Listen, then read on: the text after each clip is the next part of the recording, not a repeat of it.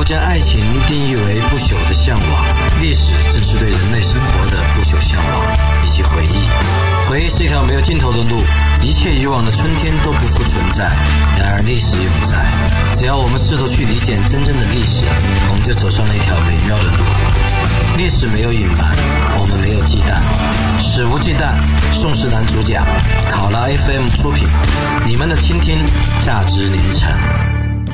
好了，FM 的朋友，大家好，欢迎收听本期《食物鸡蛋》，我是你们的老朋友宋时南。今天我们聊的话题呢是人工智能，当然呢跟最近李世石大战 Google 的人工智能机器人阿尔法有关。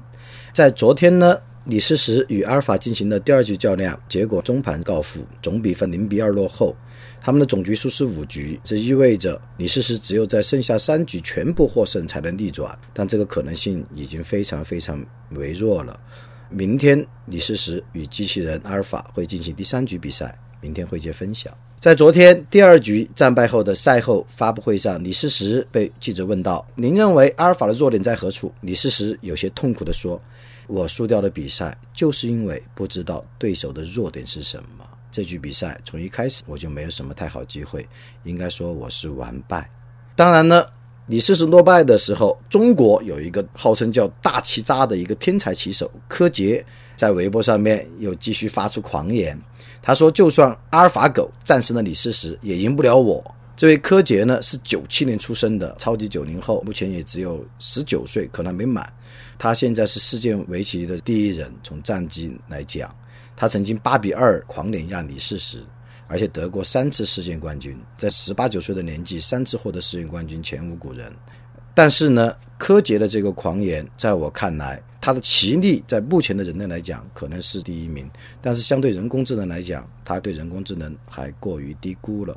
反而另外一位棋手李泽六段，他发过一篇公号文来剖析李世石与阿尔法的对弈，他对人工智能的理解可比这位年少轻狂的天才棋手柯洁更到位。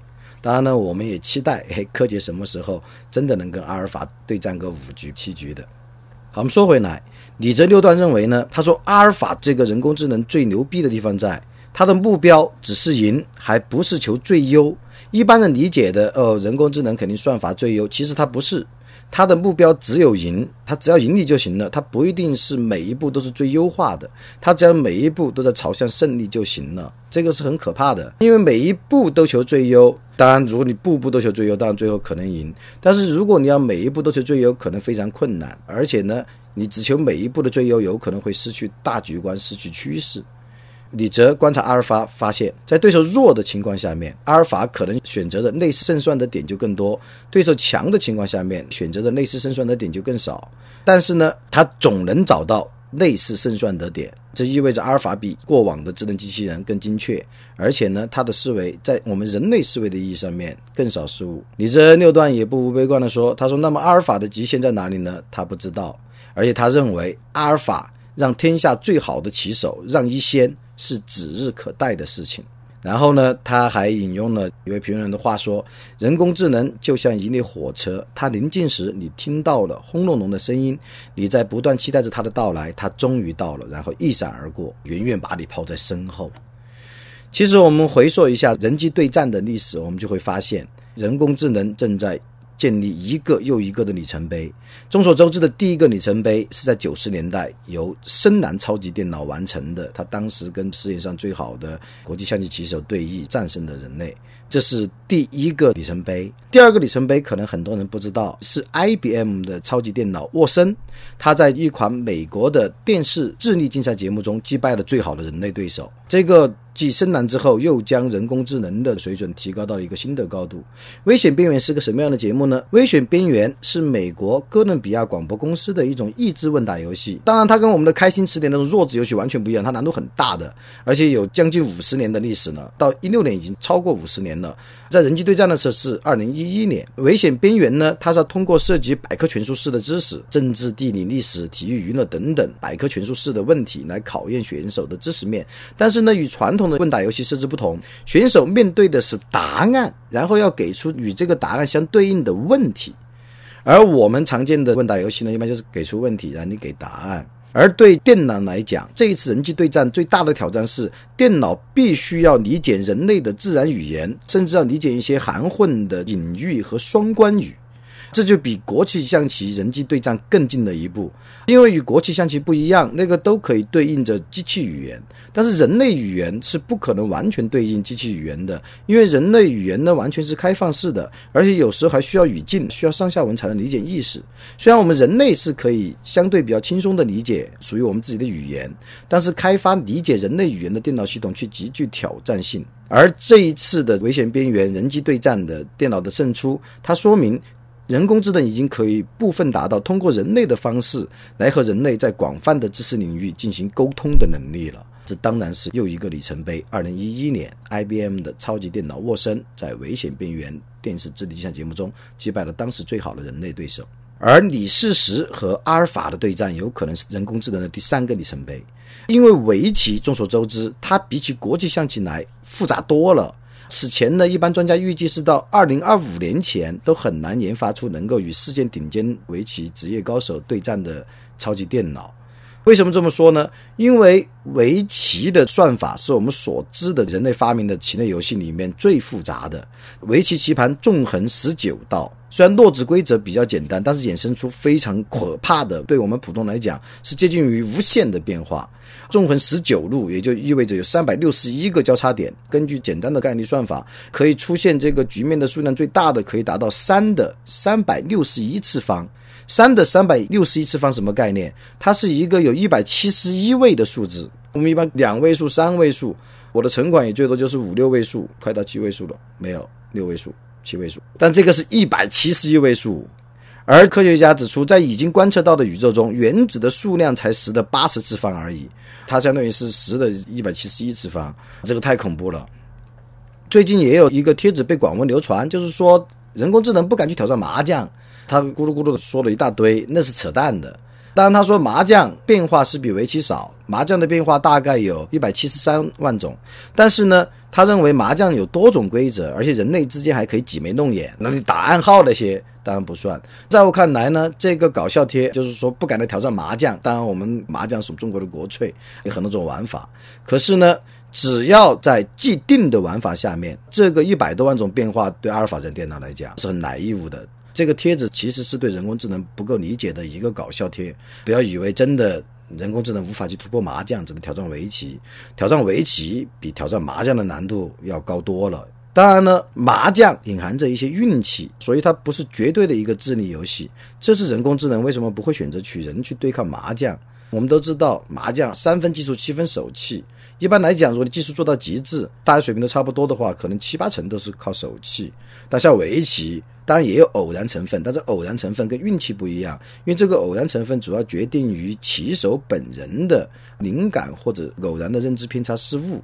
是人的思维不可能避免的弱线或者爆发，它有偶然性，要么有哎天才式的灵光一现，要么呢犯一个低级的乌龙，下一个恶手。但是麻将不一样，麻将除非你作弊啊，像赌神啊，像缺肾一样的，人工智能主要是要严密的逻辑计算。太多运气的成分在里面，输赢都不能够有说服力，赢了也不一定就代表人工智能真的击败了麻将高手，输了也同样的。好，我们说回来，围棋的人机大战，现在阿尔法取得了压倒性的优势，二比零了，而且我估计说不定就是三比零击败。或者最多三比一，你是是要翻盘的可能性很小。我们把划线搁在这儿，反正明天就应验了。我也阅读了大量的关于阿尔法以及人工智能的材料。其实我每次做一期音频，有时候阅读量是在十万字甚至几十万字以上。朋友们可能也发现了，我每一次的音频都相当于做一个小型的讲座一样，小型的选修课。我自己先去选修。不过之前呢，我一直也在关注人工智能这个领域，因为我对认知科学和人工智能这个领域都很感兴趣。从小我也是个科幻迷，中学是理科生，尽管后面选择了经济学，后面从事新闻，现在也教授的主要是新闻，算是广义上面的文科生了。但是呢，我的骨子里面还有一颗理科生的心和兴趣爱好呢。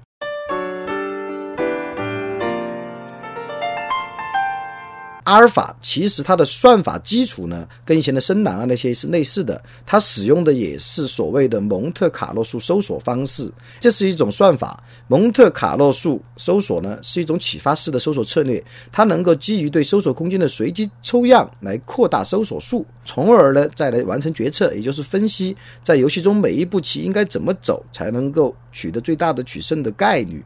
当然呢，这一种算法是很复杂的，我也是外行，我只是知道有这样一种启发式的搜索策略，它是对每一步的算法进行最优的决策决定。但是如果仅仅是只有蒙特卡洛数搜索算法基础，那么阿尔法还不会像现在这样恐怖。哪怕他把蒙特卡洛数搜索算法升级到最先进，它也不过也就是一个更强大一点的深蓝。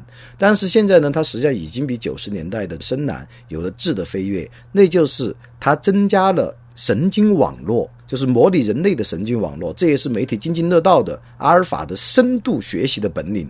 这个很可怕。智能其实最核心的体现是什么？朋友们，智能最核心的体现就是在学习。通过学习之后，将自己所习得的技能知识内化为自身体一部分，再去创造，再去运用。但学习是智能的核心。而阿尔法呢，它是模拟了人类的深度学习的本领。它有两个神经网络，其中一个呢是策略网络，选择下棋的步伐打法。是策略，另外一个呢是价值网络，来评估棋子在棋盘的位置，哪个位置的价值更大，哪个位置的价值没那么大。它增加训练了两个网络：策略网络与价值网络。而这两个模拟人类的神经网络呢，能够极大的精简和优化它的搜索算法工作量。阿尔法的训练也是非人类的啊，本来也不是人类。他在比赛之前至少经过了两千万局的自我对于训练，自己跟自己下下两千万局。可能现在职业棋手最多的也就是数以万计局吧，两千万局，这个是任何一个普通个体在一生之中都无法完成的一个工作量。而这两千万局的自我对于训练呢，是强化他这种深度学习的本领，来获得类似人类棋手下棋时的经验和模式。哇，这个很厉害，因此呢，也有专业人士认为，阿尔法能够战胜职业棋手，从神经网络的发展角度来看，是自然而然的一个成果。道理很简单，阿尔法作为一个设计成功的人工智能系统，它能够稳定发挥，但是李世石呢是个人，是人就有弱点。他会受到自身的，比如说认知局限的限制，还比如说会受到自己工作记忆容量的限制，还容易受到情绪啊、动机啊等等的影响，以至于不可避免会出现各种认知偏差。而且在压力越大的情况下面，这种偏差就越可能出现。但阿尔法。显然不受这些限制，唯一限制它的只有发明它的团队的设计瓶颈。阿尔法不会受到情绪动机的影响，他不会说我要把人赢了，他不会有这样的一个冲动，他也不会沮丧，哪一步下臭了或者失去了一个机会，他也不会沮丧，他会稳定的，甚至是冰冷的去碾压过人类棋手。不过有些人也在喊啊，现在你看世界上顶尖的棋手都输给机器人了，围棋已死，甚至棋类游戏都没意义了。那么顶尖棋手败个机器人会不会导致棋牌游戏被终结呢？我觉得是不会的。道理很简单，你要发明一个投掷机器人，它肯定比世界上任何一个扔标枪、扔铅球的都远。但是呢，扔标枪、扔铅球这样的运动竞技项目、奥林匹克项目仍然不会被终结嘛？因为是人与人比嘛，人会不断的挑战自己的极限，哪怕是不如机器。实际上，人现在的极限，不管是智力的还是身体的，有很多都不如机器啊。像我们肯定没有一个起重机的力气大，比力量的话，如果是比记忆能力，我们甚至比不过一个 U 盘；如果比计算速度，大多数人比不过一个计算器。当然，有一些能够超级速算的人，可能能够勉强抵挡。但是呢，不要因为人在某一方面的单方面的指标输给人工智能，就觉得这个方面的东西就不再有意义了。人类之所以会进步，是人类不断的在挑战自己体能的、智能的和心理的各种极限。所以呢，棋牌游戏并不会被终结。事实上，国际象棋也没有被终结嘛。你看，上世纪九十年代，深蓝是多次碾压世界顶级的国际象棋棋手，但这个游戏呢也没有终结。相反，人们反而引入人工智能来加强人类的水准。像比如说，目前世界排名第一的国际象棋大师卡尔森，他就引入了人工智能的陪练。而且甚至呢，现在有时候有一种自由式的国际象棋比赛，你可以独自参赛，你也可以带一台超级电脑跟你一起参赛。就像现在有一些国家的考试，你可以带计算器去参加一些学科的考试一样。然后这个人工智能的机器呢，在你旁边，它可以根据你的对弈的情况，不断的给出提示。你可以接受它的提示，有时候你可以否决它的提示，坚持自己的想法。这被业内称为是半人马型选手，就是说人带上一个人工智能一起去对战。比如说在二零一四年的自由式的国际象棋对抗锦标赛上，纯粹用人工智能的选手赢得了四十二场比赛，完全不用人工智能的，就只用自己脑袋的选手远低于这个数。但是半人马型选手，也就是说一半靠人，一半靠人工智能的选手，赢得了五十三场。所以人类的智慧和人工智能结合在一起还是无敌的。而现在世界上最优秀的国际象棋选手队伍，它也是人机搭配、下棋不累的半人马型。所以人工智能它对棋类游戏未必就是一个终结者，它反而有可能是促进人类更好的去挑战极限、更好的去冲击智能和记忆的技术、下棋的艺术、记忆的很好的一种手段。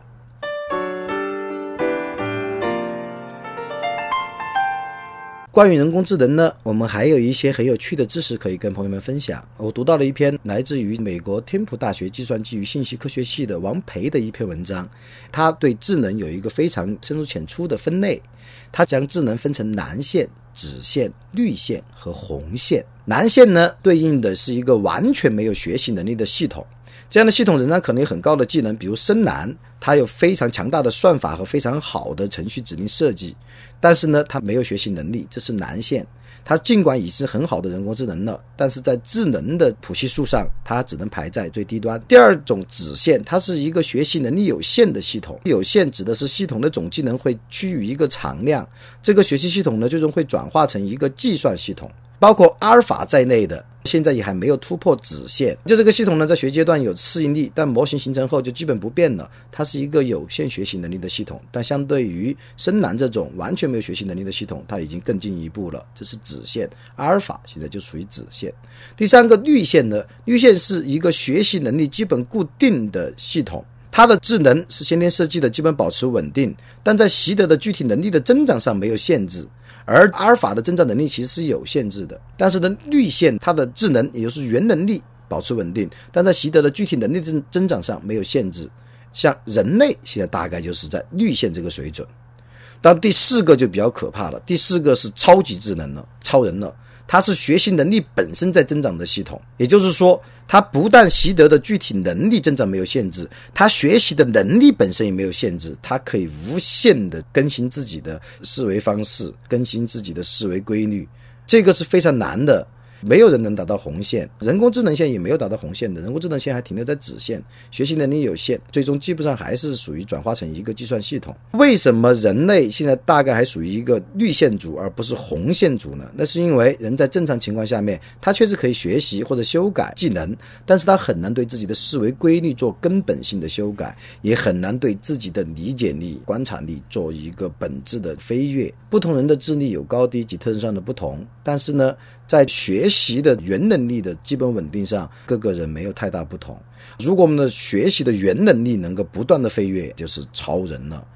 而如果人工智能能够达到超人智能，那就非常可怕了。而现在呢，一些流行的说法是人工智能可以自己给自己编程序来进化，其实这就属于是超人智能的范畴的，属于红线族了。但是呢，专家指出，这个其实是一种谣传。缺乏相关的人工智能和计算机知识，因为目前还没有任何一个团队能够开发出自己给自己编程序来进化的人工智能。如果一旦达到了，就说明什么？说明这个人工智能就会成为超人智能了。但这儿要澄清一下。就是说，给自己编程序来进化，虽然做不到，但是允许程序自我修改的这种程序设计语言已经存在很多年了。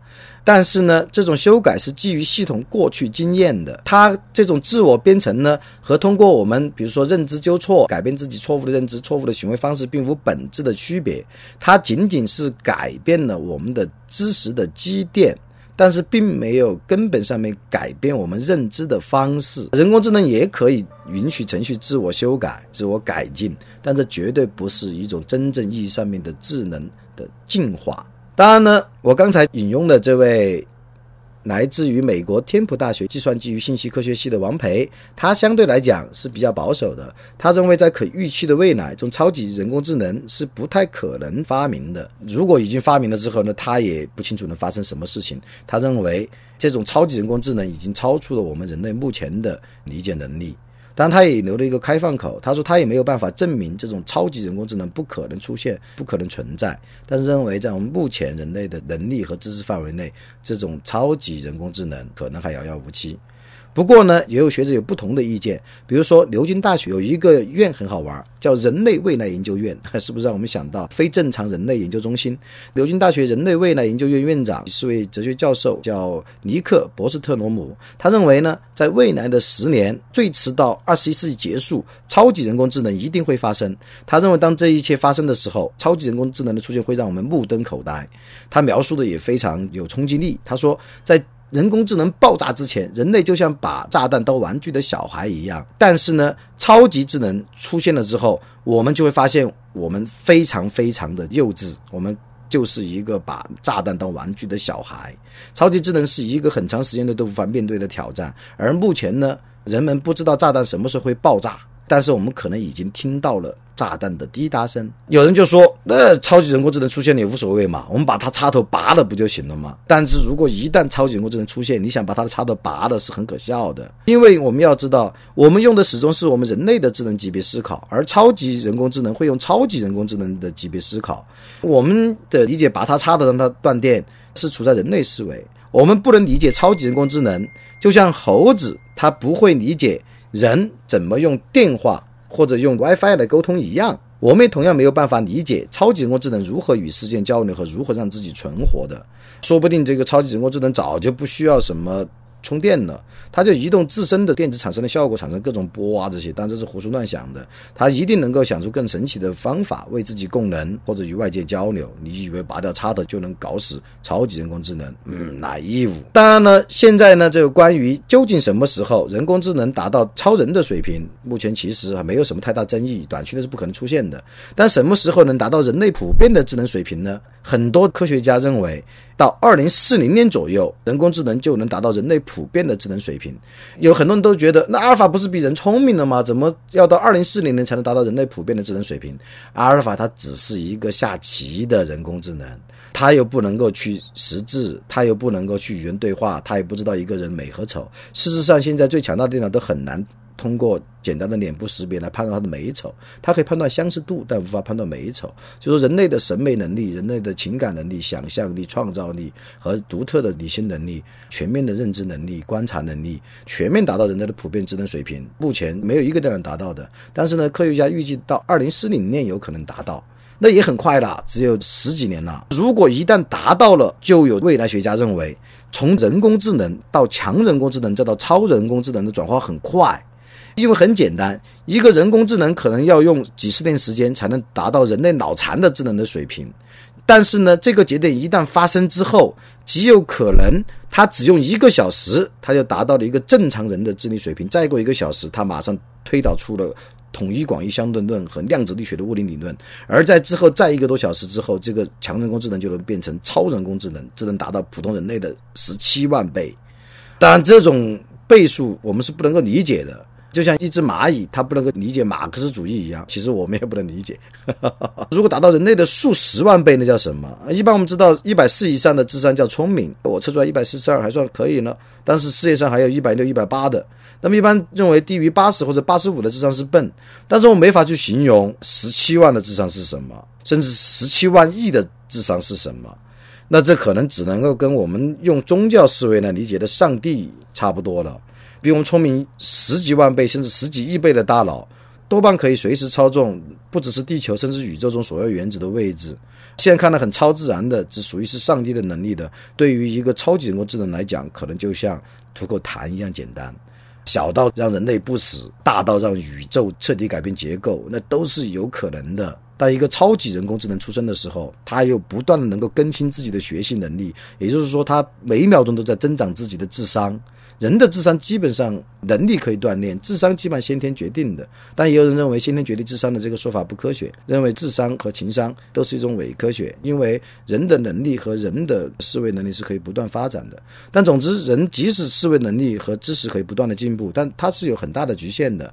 你很难通过学习让自己智商从一百二进化到一百八。但是呢，超级人工智能它可以以秒为单位，每秒都在。数以十倍、数以千倍的这样增长，到后面它聪明到什么地步，以我现在理解能力或者人的理解能力已经没法去描述了。那么对人来说，这种超级人工智能就像一个全能的上帝降临地球一般，而只是这个上帝呢，是人类自己动手活生生的制造出来的，不是存在于我们脑海里、思维中或者我们的宗教经典中，而是真切的降临地球。那么这个超级人工智能究竟是一个像雷锋一样的，哎，助人为乐，经常扶老太太过马路，然后写到日记里面去的这样仁慈的上帝呢，还是天地不仁，以万物为刍狗的残酷的上帝呢？谁知道呢？当然呢，人类究竟能不能够最终创造出超级人工智能或者强人工智能，再到超级人工智能，这还是一个永久争议的问题。这个问题就像上帝能不能够创造出一块他自己都举不起的大石头一样。嘿嘿，当然了，上帝能不能创造出一块他自己都举不起的大石头，它更多是一个哲学问题和神学问题。而人类究竟能否创造出强人工智能，甚至超级人工智能，那还是一个严肃的科学问题。朋友们，你们今天脑洞大开了吗？你们恐慌吗？嘿嘿，或者说你们充满期待吗？在未来的人工智能越来越发达的世界，会是怎样的呢？会是一个美丽新世界，还是一个末日事件呢？朋友们感兴趣，可以自己再去搜寻阅读。更多的关于人工智能的讨论，感谢各位收听本期《食物鸡蛋》。这期有一点点长，因为讲的内容太复杂，也太多了。《食物鸡蛋》不听不散，拜拜喽